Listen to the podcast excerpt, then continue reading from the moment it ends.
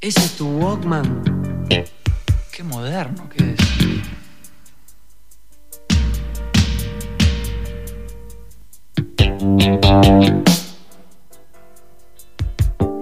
Todo muy superado, muy liberado.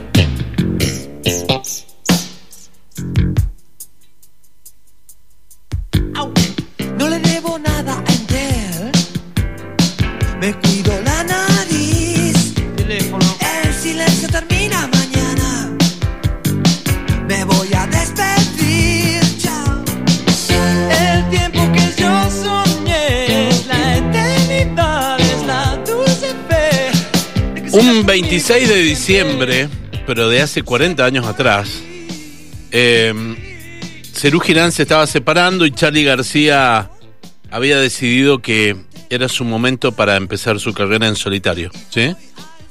Ya había quedado atrás Sui Generis, la banda en La Máquina de Hacer Pájaros, Cerú Girán. Pero el momento no, no, no era fácil. En ese 82 pasó la guerra de Malvinas, eh, seguida la dictadura y Charlie decide eh, presentar ese disco en el cual tenía una particularidad que era doble, la mitad era Ubis Angelical, la otra parte era Yendo a la Cama Living, y decide hacerlo en un estadio de fútbol, algo que hasta ese momento nadie dentro del mundo del rock se había animado. Eligieron el estadio de Ferro, en el barrio de Caballito, y allí 25.000 personas fueron a escuchar a Charlie García en un estadio de fútbol, nada más y nada menos. Fue el inicio de muchísimas cosas. Una de las personas que estaba allí ¿eh? es un periodista amigo de este querido, de este programa El Buen Salvaje que se emite todos los días por Radio Andina. Amigo ya, es parte del Buen Salvaje y es amigo personal mío, que es el señor Víctor Pintos. Hola Víctor, bienvenido al Buen Salvaje. ¿Qué haces, querido? ¿Cómo estás? ¿Cómo va, Walter? Muy bien. Hermano. ¿Cómo estás, querido? Muy bien, muy bien. Vi recién la barba tupida del Horacio. Y sí, sí, porque, bueno, es un rocker, la oración, sabes que bien que toca el bajo. No llega a la calidad Sí, de sí, Aznar, sí. pero, pero va por ahí, va en ese camino, te aviso. Bueno, mira, vos sabés que estuve leyendo en las últimas horas, Walter, estuve leyendo el libro que ha escrito Daniel Greenbank. Sí, Y si, y si hay alguna gente que quiere encontrar información sobre este concierto que nos ocupa esta noche, esta tarde-noche, eh, se va a encontrar con una decepción porque resulta que solamente siete líneas de todo el libro, de las 300 y pico de páginas que tiene el libro, sí. se ocupan de, de este concierto, ¿vos sabés? Mirá vos qué. Solamente siete líneas. Mm. Sí. Con lo importante Sí, que es este concierto para, para el, el rock, pero especialmente para eh, el mundo comercial del rock, ¿no? Sin dudas, claro. Claro, es, es llamativo, sí, Mm. bueno. No quedaron bien las cosas con Charlie, entre Charlie y Greenbank, ¿viste? Sí. Yo calculo que por ese lado puede venir, ¿viste? No sé. Sacaba, sacaba la cuenta recién. Este, el concierto de Erasure, que se hizo tiempo después, sí.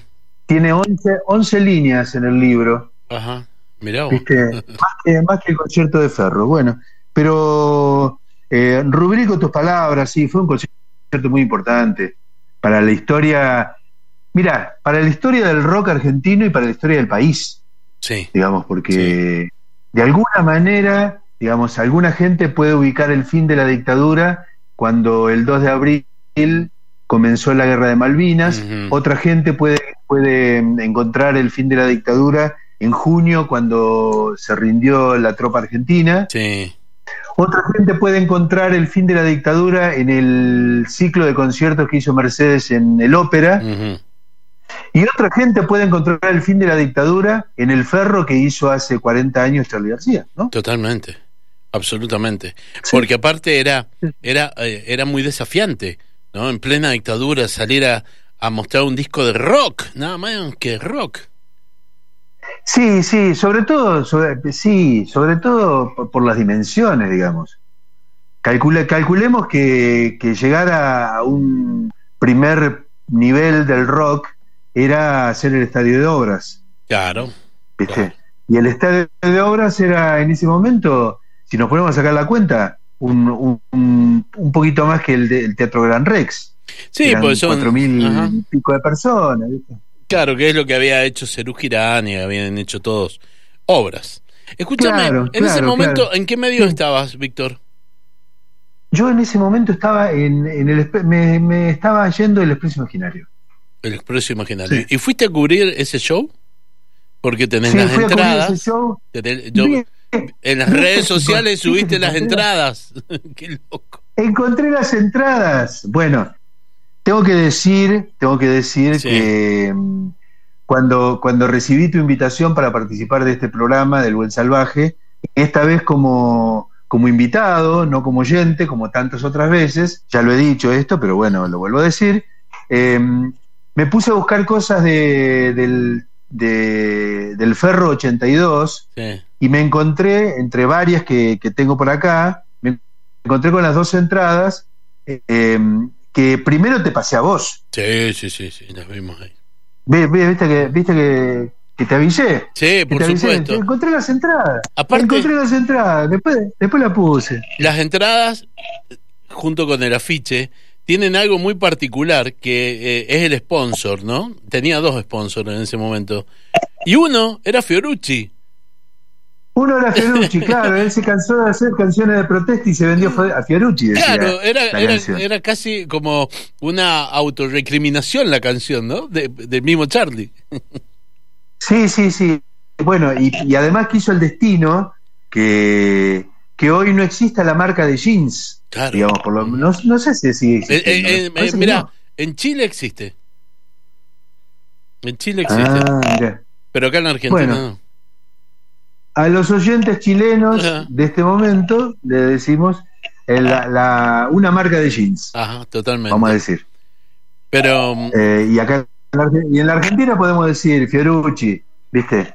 Él se cansó de hacer canciones de protesta y se vendió a Fiorucci, escúchame, decía Charlie García. Víctor, eh, ¿cómo? A ver, vos como está, estabas en un medio de comunicación importantísimo para el mundo del rock en ese momento, como era Expreso Imaginario, eh, ¿cómo se vivía el hecho de que Charlie eh, se animase a hacer un estadio de fútbol, cosa que hasta ese momento no había ocurrido?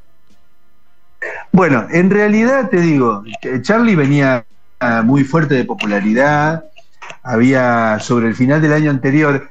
Lo que pasa, Walter, es Sí. que pasó todo muy rápido, ¿viste? Claro. Una, una cosa es la dimensión histórica del tiempo y otra cosa es la dimensión vivencio- vi- la dimensión vive- vivencial del tiempo, ¿viste? Porque si sacamos la cuenta, eh, Charlie, Charlie con Cerú Girán llegó al número uno de ventas de todo el país, a ser el disco más vendido, Sí, con Peperina sobre final del 81. Ajá. En el comienzo del 82, en los carnavales del 82, Pedro Aznar anuncia que se va a estudiar a Estados Unidos, se desarma Girán. ujú. En abril, o sea, días después de- del, último, del que fue el último concierto de Cerú Girán, En marzo. donde se grabó No llores Claro, por mi se Argentina. grabó No solo por mi Argentina. Calcula que unos días después nos vemos que estamos en una guerra, Una, una demencia. Nosotros que venimos de, de un mundial como el de Qatar, Sí. que ya sabíamos, ¿cuánto que sabíamos que, que venía el mundial? Y sin embargo lo, lo esperábamos, viste, con, con mucha ansiedad. Acá, de un día para otro nos encontramos en medio de una guerra. Viste, nadie entendía nada. Y, y en ese momento, yo recuerdo que en ese momento eh, todavía se estaba hablando sobre si Cerú Girán seguía o no. Te, te quiero contar que estuve eh, recopilando algunas historias no contadas Sí. para, para un proyecto que en algún momento eh, verá la luz. Digamos, yo tuve una reunión con, con, la, gente, con la gente de la producción de, de la oficina de Greenbank, Sí. Eh, a la- más o menos a, la, a mitad del año 82, ¿viste? Y todavía se estaba discutiendo, me acuerdo, si seguía Cerú Girán o no. Y, y en una de las reuniones se llegó a barajar, donde estaban tres de los Cerú, me, me contó esta persona de la producción, se llegó a barajar que si seguía Serú Girán iba a tener que seguir con dos o tres músicos más Claro. para reemplazar a Pedro Aznar. ¿Viste? Y que Serú Girán iba a perder esa, esa magia del cuarteto, los fabulosos cuatro que había tenido este, cuando, cuando estaba Pedro, ¿viste? los Beatles, Totalmente, esa onda. totalmente. Eh, de alguna manera, digamos, me parece que fue un acierto que Serú Girán no siguiera, como fue un acierto que no siguieran los Beatles Sí. cuando se fue Harrison, después nos vinimos a enterar, Ajá. se fue Harrison y Lennon quería llamarlo a Clapton. Claro. ¿Viste? ¿Cómo si, si hubiesen llamado a los Beatles eh, igual? Y sí, posiblemente sí. Pero mejor que se separaron, ¿viste? Bueno, y ahí Este- tuviste la posibilidad de, de- de hablar con Charlie antes del show. Tuve posibilidad de hablar con... Mira, vos sabés que yo estaba tratando de acordarme dónde fue que hablé con Charlie. Ajá. Yo no me acuerdo, ¿vos sabés? Ah, mira No me vos. acuerdo si fue en la oficina de él, Sí. si fue... No me acuerdo dónde fue, en el centro de Buenos Aires, en su casa, no me acuerdo. Lo que sé, Mm. porque figura en la grabación Sí. que, que- que encontré hoy Sí. a la tarde, Sí. Lo que sé es que Charlie estaba comiendo papas fritas. ¿Viste? Y que cuando se puso en marcha el grabador, me dijo, ¿querés comer unas papas fritas? Bueno, Este- a ver, ¿te parece que Bueno, escuchemos la primera parte de la entrevista a Charlie García? Por favor, un pedacito. Ahí está, dale. ¿Esta papa frita? A ver. Habla vos del recital del 26. Muy, muy lindo. Este. ¿Qué te puedo decir? Vas a presentar tu disco que vos crees que es el mejor que has hecho de todos los que eh, tenés hasta el momento. Mira, no sé, porque si dijera que es el mejor, como casi todo lo hice yo, sería poco pecar de egocéntrico. Este, pienso que Peperina es muy bueno también y que Pequeñas Anécdotas también es muy bueno y que Películas también es muy bueno. Pienso que es un disco que tiene ese nivel, por lo menos para mí, o sea, de estar en una época determinada con un sonido determinado, con una temática determinada y creo que está insertada en una actualidad no solo nacional sino mundial. Entonces, yo pienso que es lo mejor que pude haber hecho. O sea, podía haber hecho mucho mejor si hubiera tenido más tiempo, más plata, todo eso, pero realmente estoy súper contento con lo que hice porque es como pienso en este disco, dejé muchas cosas así tipo muy personales a nivel instrumentista y a nivel compositor y a nivel ser humano, como que realmente cu- cuando no tenés otro espejo que, un espejo o que vos mismo, eh, te permitís muchas más cosas. Pienso que a, la vez que me permití cosas, corté muchas cosas que me parecían excesivas y logré un balance que me parece bueno. Me parece un disco de canciones eh, de, fundamentalmente de canciones, que me representa en lo que yo pienso, digamos, de la música de este momento. O sea, estoy contento. Qué bien que se lo escuchaba a Charlie en ese momento, Víctor. Sí, sí, sí, estaba, estaba fenómeno, estaba divino, estaba divino. Eh, ah, me acabo de acordar de otra cosa, Walter, Sí. que es el momento para contártelo. Sí. Vos sabés, viste que muchas veces ha dicho que Charlie García es un eh, muy buen ladrón, entre comillas, sí. de, de cosas. Bueno, ¿sabés de dónde sale la tapa de Yendo de la cama al living? Ah, Esta no la conté nunca, mirá, te la voy a contar ahora. es, es la tapa donde él sale con el humo del cigarrillo. Eh, bueno, Sí, sin humo de cigarrillo. sí. Eh, el humo del cigarrillo es eh, de, de la serie. De, Ah, de la claro, tapa. sí, sí, Pero sí. la tapa.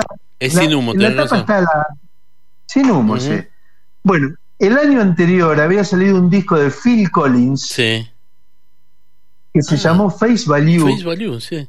que sí, y, mirá, Sí. te imagino en el estudio de radio Ajá. con la posibilidad de googlear Sí, y, la gente también, ¿viste? Bueno, fíjate la tapa de Face Value es igual a la Claro. tapa de Yendo de la al Living. sí, sí, tenés razón. me- me- aparte me acuerdo porque tengo el disco de Face Value. Y qué Bueno, bárbaro, mirá vos. Bueno, escúchame. Sí, porque resulta que porque resulta que Phil Collins era un tipo muy muy escuchado, muy admirado en ese momento, Sí. venía de, de Genesis y había hecho unos discos. Bueno, de hecho, eh, el primer tema de Face Value tiene un tambor que por el que Charlie eh, le exigió a, a Willy Turri que, que lo repitiera en Yendo de la Cama Living. ¿Viste ese, ese golpe fuerte, Totalmente. ese que rompe todo? Sí. ¿Viste? Está en Face Value también. Estabas hablando con Charlie García en un lugar con mucha gente, porque se escuchaba mucha gente. Vamos a la segunda Se parte de la entrevista, ¿te parece? Por favor. Víctor Sí, Pinto por- por con favor. Charlie García, días antes del show del 26 de diciembre del 82. Sin hablar de la parte de las letras. Viste que cuando un músico termina un long play generalmente dice, sí me gusta, pero le hubiese hecho otras cosas, lo hubiese grabado distinto. ¿A vos te pasó esto con este disco? Mira, el mejor long play que tengo de este disco es, es un long play que grabé en un cassette en casa, de dos canales. Ese cassette me gusta aún más que el disco. Simplemente porque tiene la espontaneidad de hacer una canción y grabarla en el, en el momento e- exacto. Pienso que con este disco logré capturar bastante de eso. O sea, de hacer las canciones y grabarlas en el orden que yo quería. Porque a veces este, uno se pone muchos condicionamientos técnicos ¿no? Sobre todo cuando tiene que compartir vivencias y opiniones con un grupo. Y a veces este, vos querés grabar una canción una determinada noche simplemente porque sí, porque te trae recuerdo. Y, todas esas vivencias emocionales son las que le dan, me parece, la, la la cosa, ¿no? Yo estoy contento con lo que hice, ya te digo, y voy a seguir haciendo esto. O sea, grabando en un sentido personal. Hasta que encuentre de, repente otro grupo, ¿no? ¿Viste? No puedo este, hablar, digamos, en, en anticipación que voy a hacer esto toda la vida, pero, o sea, me parece que sigo conectado con, con una esencia buena. Con el también estaba, ¿viste? No, no estoy diciendo de que lo que hice anterior no es la típica, ¿viste? Ahora que estoy solo, no para nada, o sea, extraño a David, a Moro y a Pedro también, como extraño a Nito a veces y extraño a mucha gente, pero pienso que a la vez estoy haciendo una música que me representa y que, bueno, cuando se dé de tocar con alguien se dará. Pero uno después de haber hecho tanto como hiciste vos, se debe sentir muy bien estando solista, ¿no? Un poco porque puede dirigir, eh, dirigir todo sin rendirle cuentas a nadie. Es un poco eso, eso a veces este, cuando no tenés una autocrítica muy fuerte derivan excesos. Y cuando, como yo pienso que te- soy un crítico bastante feroz de mí mismo, podés depurar un montón de cosas y a la vez no perder frescura es bueno. Lo- eh, es interesante lo que dice Charlie porque este disco que después presentó, él lo presenta con una banda, pero en realidad él grabó todos los instrumentos eh, de, de Él grabó al todos los instrumentos. Es verdad, es verdad. Sí. Bueno, por otro lado, vos sabés que hablando de cuestiones que, que no se han contado mucho, por lo menos, vos fijate que hay una, una correspondencia entre. Viste que hay, hay como etapas de enamoramientos que tienen ciertos, eh, ciertos músicos con, eh, eh, con, con otros discos, con, con otros artistas, con otros músicos. ¿no? Eh, Charlie en ese momento estaba muy interesado en la propuesta de Renata Schusheim, Claro. ¿viste? Claro, eh, que era un artista que, que él había conocido en la época del Ditela, finales de los años 60, ¿viste? Hacía mucho tiempo que conocía a Renata Schusheim, que era alguien que estaba, eh, que entendía el- la música moderna, digamos, y que, y que venía de una vanguardia estética bien interesante. Totalmente. Si vos te pones a fijar, Mm. si, vos, si vos te pones a pensar, Walter, fíjate, eh, la, mm, la portada de bicicleta Sí. que la hizo Renata tiene muchos puntos de contacto con la portada de Música del Alma que también hizo Renata y que salió en el año 81. ujú. Y después Charlie convoca a Renata Schusheim para que haga el ferro, la puesta en escena de, del ferro este que nos está ocupando hoy, que pasó hace 40 años, por Dios, no digamos mal la fecha porque me da mucha impresión. Escuchame, te propongo una cosa. Eh, Sí. Vamos a escuchar la tercera parte de tu entrevista, la tercera de cuatro, ¿sí? De tu entrevista con Charlie. Y después tenemos a, a Renata, que nos va a contar, Dale, dale, nos va a contar, Sí, eh, eh, eh, ya yendo precisamente al show. Tercera parte Dale. de cuatro, Víctor Pinto hablando con Charlie García. Hablando de uno de los temas del disco, ¿por qué decís no bombardeen Buenos Aires, por favor? Porque un- una persona que no cree en una guerra, que no cree en las guerras, que no cree en una guerra desproporcionada o una guerra absurda, y que realmente no tiene nada que ver con lo que está pasando en un país eh, donde pasan cosas que uno no puede decidir, ni digitar, ni siquiera participar. Yo realmente lo único que pedía es que no me tiren abajo en mi casa porque vivo con mi mujer y mi hijo y no quiero que a esas tres personas que somos nosotros tres nos pase algo. Realmente es un concepto un poco egoísta, pero también es un instinto de supervivencia, pienso. Y además es elogiable que sea sincero, porque de pronto yo creo que cada uno de nosotros nos pasaba más o menos lo mismo.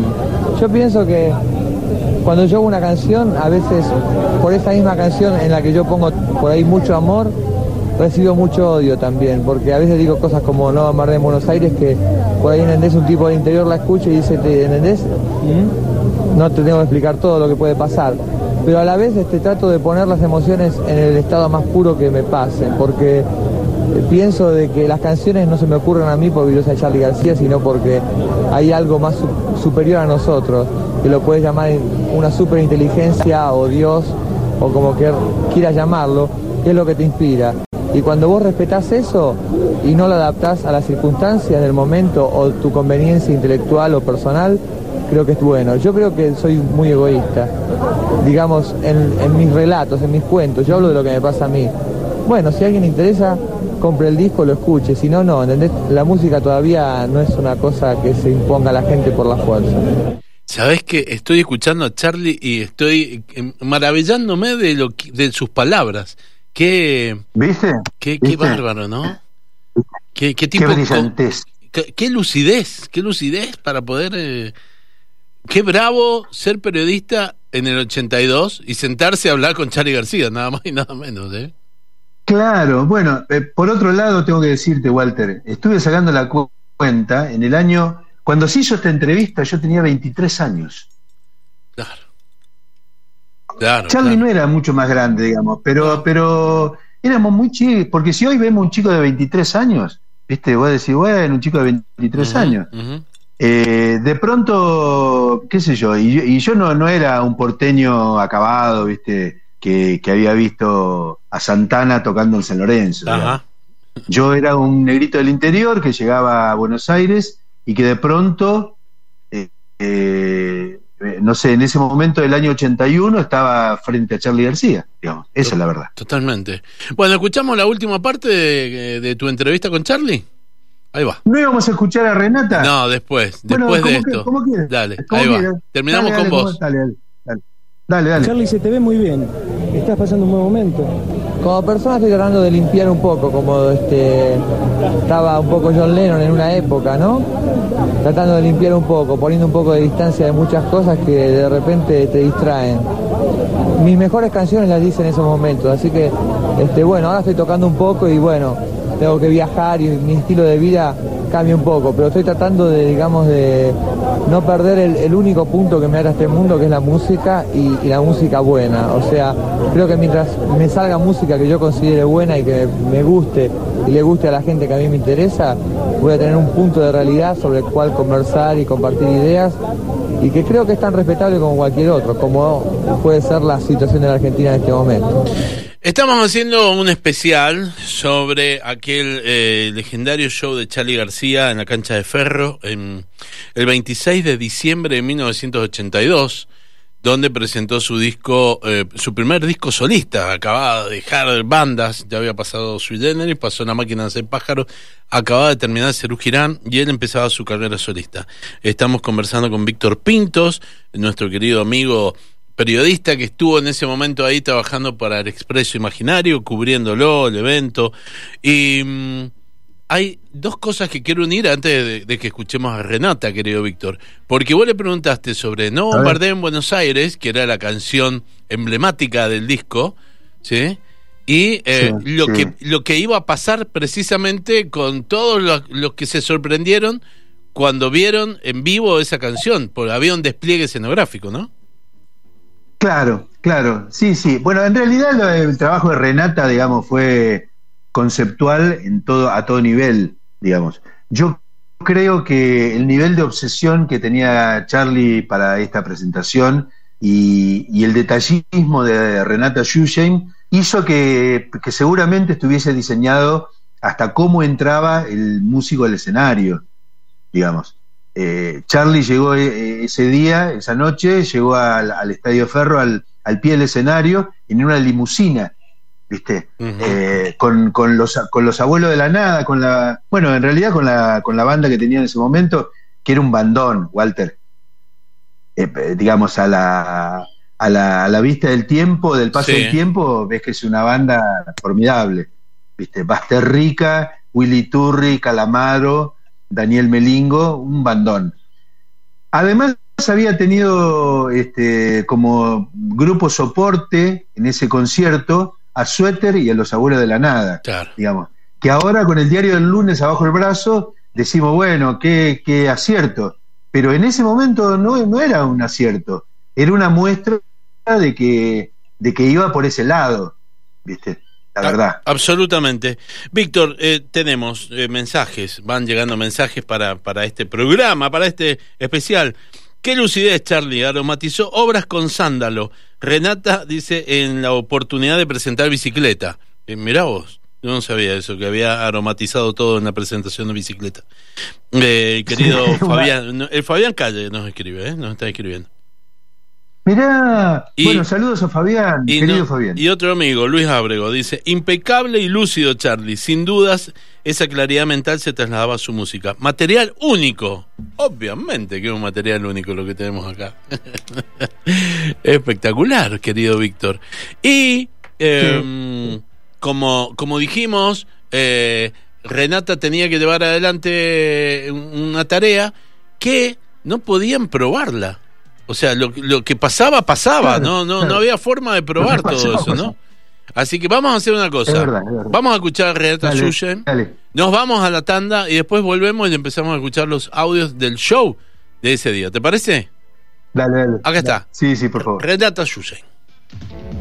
Bueno, para no bombardear en Buenos Aires fueron conversaciones con Charlie, fueron como fantasías, decir, bueno, me encantaría bombardear una ciudad, me encantaría que algo explote, que algo reviente.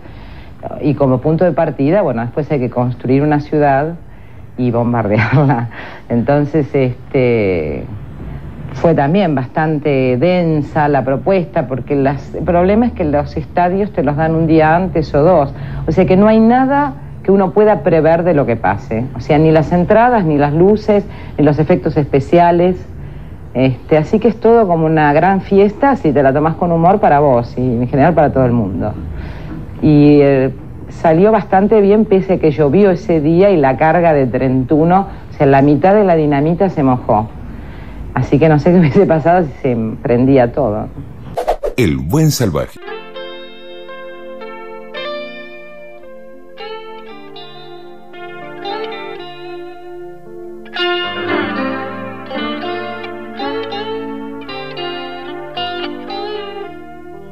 40 años del show de Charlie García en Ferro, un día como hoy, 26 de diciembre, pero de 1982, estamos conversando con Víctor Pintos, quien estaba cubriendo para eh, la revista El Expreso Imaginario ese show, y con esta canción, Pubis Angelical, empezó el show, querido Víctor, ¿no? Claro, sí, eh, bueno, fue, un show muy bueno, eh, en verdad, Charlie estaba fenómeno. Eh, había mucha expectativa. Recién he escuchado con mucha atención lo que decía Renata. Vos sabés que es la primera vez que escucho a Renata hablando tan específicamente de ese show, Ajá. pero um, es cierto lo que decía ella, no hubo posibilidad de ensayar nada. Digamos, el, el bombardeo salía bien o salía muy mal, qué sé yo. ¿Viste? Era, era lo, y... pero era muy osado todo lo que habían hecho, porque era una ciudad que caía, ¿no?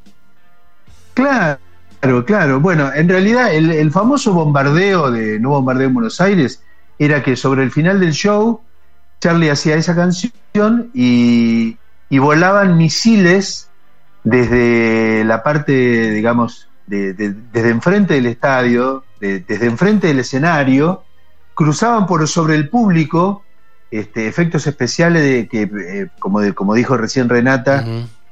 que había preparado Trentuno, sí. que tenía una empresa de efectos especiales, y eran este, misiles, eran eh, como fuegos artificiales que estallaban contra el techo del escenario, digamos. Ese era el bombardeo. El tema es que no se sabía si, si, lo, si esos misiles, digamos, no, todos veníamos muy sensibilizados por, por la guerra que había pasado hacía unos meses. todos los misiles pasaban por encima de la gente y, y- y tenían que este, eh, explotar en el, en el techo del estadio, de- del escenario, digamos. Pero nunca se había podido probar. Claro. O sea que fue una tipo, tipo apre- apretar el dedito, apretar el dedito, cerrar los ojos y esperar que todo pase, ¿viste? Porque, y pasó. Y, pas- y así, digamos, después, yo recuerdo que, que a, la- eh, a los meses siguientes, bueno, al año siguiente vino a ser ya, en el verano, se hizo la misma pre- presentación en el Festival de la Falda, y ahí ya estaba todo mucho más controlado porque había habido un, un ensayo que había sido en ferro. Un Totalmente. ensayo delante Claro. de mucha gente, delante de mucha gente. Escúchame, una otra particularidad que tuvo ese concierto fue los invitados. ¿Sí? Fueron los invitados, sí. Bueno, eh, no casual, no casualmente, creo. Los invitados fueron eh, León Gieco, Sí. un amigo de Charlie desde toda la vida, que, que por otro lado había cantado en, en- en el disco, en la grabación original del disco, aunque no había, no había mm, No, no salía como León Gieco. no salía como León Gieco, sino como Ricardo Gómez, que eh, en realidad son las iniciales de- del nombre verdadero de León. León se llama Raúl. Raúl Gieco, y, y por una cuestión contractual, este, Charlie todavía estaba mm, muy peleado con, con el sello Music Hall, al cual pertenecía León en ese momento, y entonces como se había ido de Music Hall, había hecho un camino independiente con SG Discos, ¿viste? Eh, para sacar eh, bicicleta y después Peperina con Cerú Girán y después DG Discos, Sí. Daniel Greenbank Discos para sacar este disco. Este, era como enfrentarse muy duramente con Music Hall, con su antigua compañía, y Music Hall no iba a autorizar a León Gieco a que participara. Entonces León Gieco la forma que encontró de participar fue grabar igual y aparecer con otro nombre. Digamos, todo el mundo se dio cuenta que era León. También estuvo, Pero- estuvo Nito, estuvo Spinetta, Aznar. Bueno, Spinetta no, vos sabés que no, no, no estuvo Spinetta. Mm. En, el, en la presentación de Ferro estuvo Aznar, estuvo Aznar, Eh, Nito también, y estuvo Mercedes. Estuvo Mercedes era, eh, era un ícono, Mercedes era un ícono en ese momento de la esperanza que todos teníamos de que volviera un día la democracia. Ajá. Mercedes había podido presentarse en, en el ciclo del ópera a principio del año y hacía unos días que había hecho el estadio de Ferro, el mismo estadio de Ferro, eh, lo había hecho para, para mm, cerrar su año, digamos. Bien, Y después del estadio de Ferro vino, vino el estadio de Ferro que hizo Charlie, donde Mercedes apareció de invitada. del archivo personal de Víctor Pintos, Charlie García presentando a Mercedes Sosa en la noche del 26 de diciembre de 1982. Para mi gusto, modesto, la mejor cantante de esta parte del mundo. Quiero pedirles un gran aplauso para Mercedes Sosa.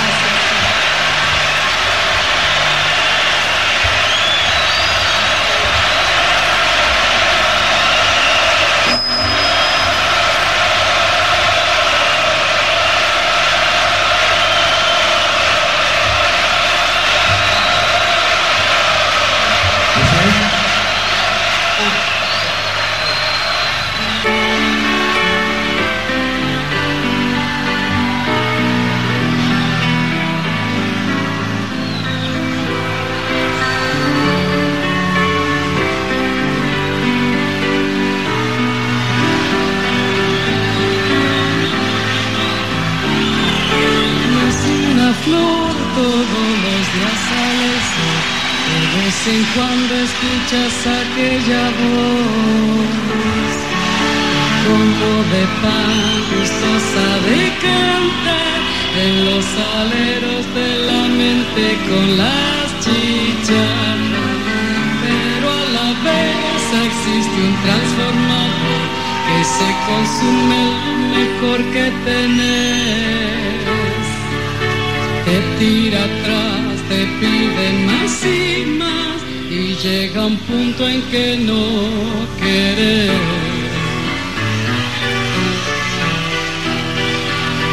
Mamá, la libertad siempre la llevarás dentro del corazón. Te pueden corromper, te puedes olvidar, pero ella siempre está.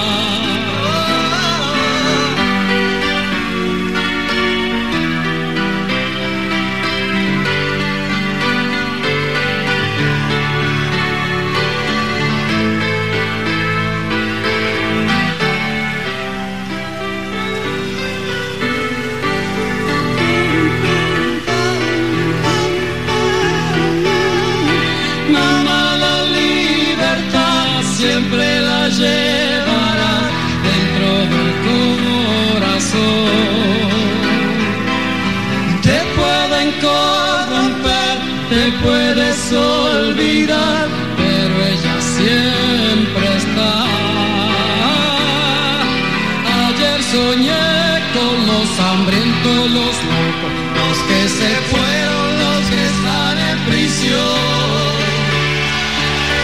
Hoy desperté cantando esta canción que ya fue escrita hace tiempo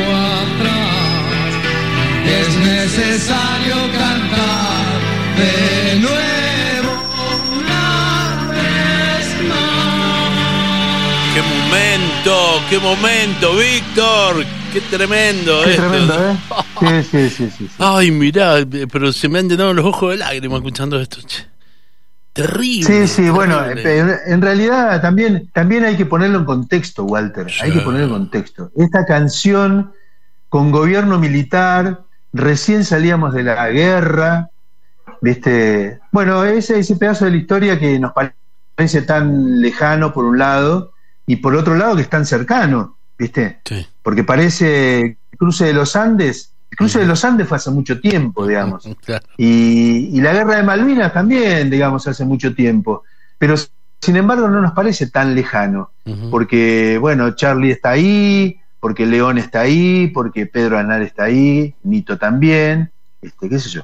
Bueno, eso. 21 Y- canciones esa noche, 21 canciones, Sí, en sí. las cuales, además de presentar eh, eh, Yendo de la cama al living, eh, aprovechó para hacer un montón de canciones, como por ejemplo de Cerú, de Sui Generis, porque hizo Bienvenidos al Tren, de La Máquina de Hacer. Pájaros hizo Hipercandombe, y tocó una canción que eh, no está en ningún disco de él, sino que está en el disco de Moro Satrañi, que es como me gustaría ser negro. Claro, claro, claro, claro, claro. Una cosa... Sí, fue un concierto bárbaro, fue un concierto bárbaro. Y sonó, sonó bastante bien, digamos. Yo me acuerdo que, todos estábamos, todos los que de alguna manera estábamos un poco cerca de, del artista o de la producción, estábamos medio como tensionados, viendo a ver qué, qué, qué salía bien y qué no salía bien, digamos. Yo creo que la gente disfrutó bastante más que, que- que nosotros y, bueno, por supuesto que quienes estaban trabajando para el show.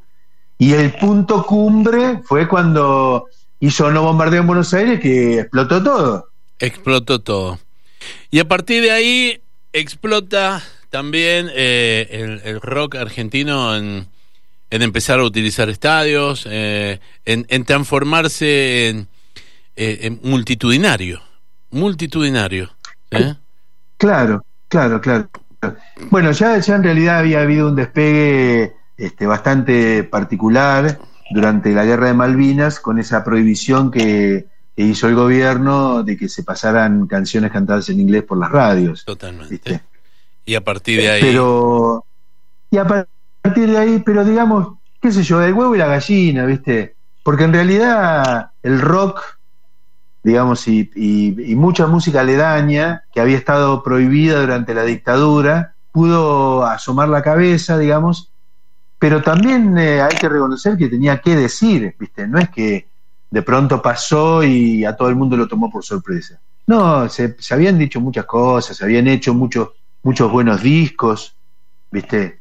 Eh, el rock tenía ya una historia, eh, el nuevo cancionero que había nacido en Mendoza en el año 65 ya había generado discos maravillosos, digamos, dentro de la, de la llamada música folclórica, y se, se dio eso mm, muy particular, viste, de que, de que de pronto, no sé, también fuera parte del movimiento del rock argentino, del rock nacional, digamos, como se llamó en ese momento, este, sé yo, no sé, Sandra Mianovich o el Cuarteto Supay, Totalmente. este, o Marcelo San Juan, o Julia Senko, o Sandra Mianovich.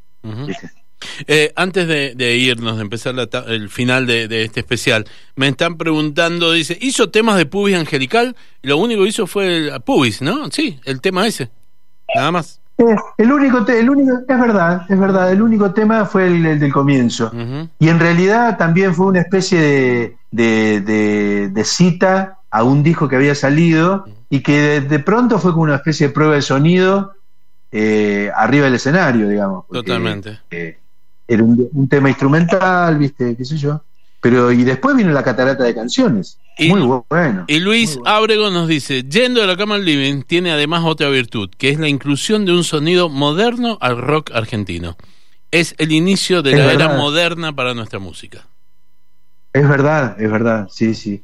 Que después quedó muy explícito con el siguiente disco de Charlie García, con Clicks Modernos, Ajá. donde ya se definió, viste, que, que- que venía la, la, la- la bocha venía por ese lado, digamos, pero eh, ciertamente, yendo de la cama al living, es un disco que de alguna manera abre la puerta al rock moderno de los 80, digamos. Totalmente. Yo creo que, que el concierto de Ferro, de alguna manera, Walter, me parece que es como el quiebre de los años 70 en la Argentina, en el rock de la Argentina, a los años 80. Absolutamente. Querido Víctor, muchísimas gracias. Es impresionante Bueno, poder Walter. contar con todo esto tuyo. ¿eh? Qué, qué gusto, che, qué gusto. Bueno, muchos saludos a los mendocinos. Me sería muy feliz si, si ahora, después del buen salvaje, nos juntáramos a tomar un vino este, en la casa de Luis, como ha pasado otras veces. Pero bueno, ya se dará, ya se dará. En su momento se dará. Gracias, Víctor. Abrazo grande. Un abrazo, Walter, querido. Chao, querido. Víctor Pintos contándonos la- lo maravilloso que fue la previa y ese momento del 26 de diciembre del año 1982. Escuchamos el momento culmine de la noche, No bombardé en Buenos Aires, en vivo, Charlie García.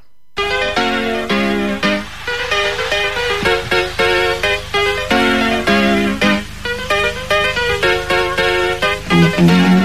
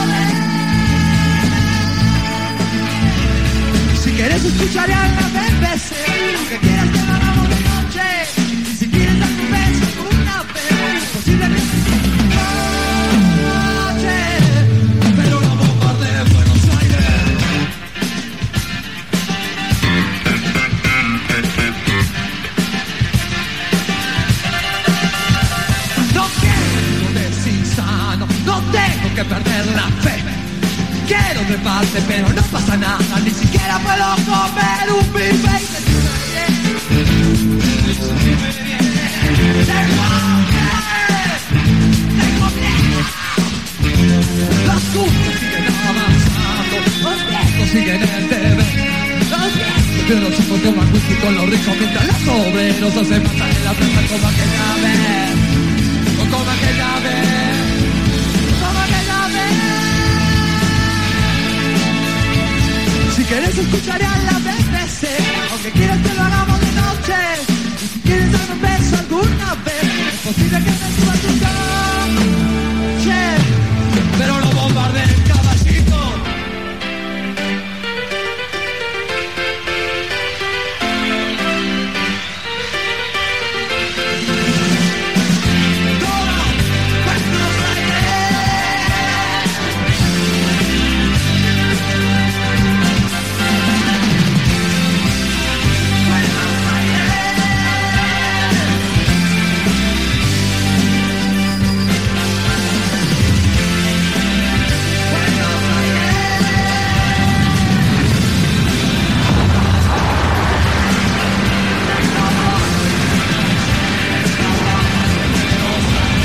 explosiones, las explosiones en Ferro, impresionante. Gracias, Víctor Pintos. Ha sido impresionante que nos contaras todo esto.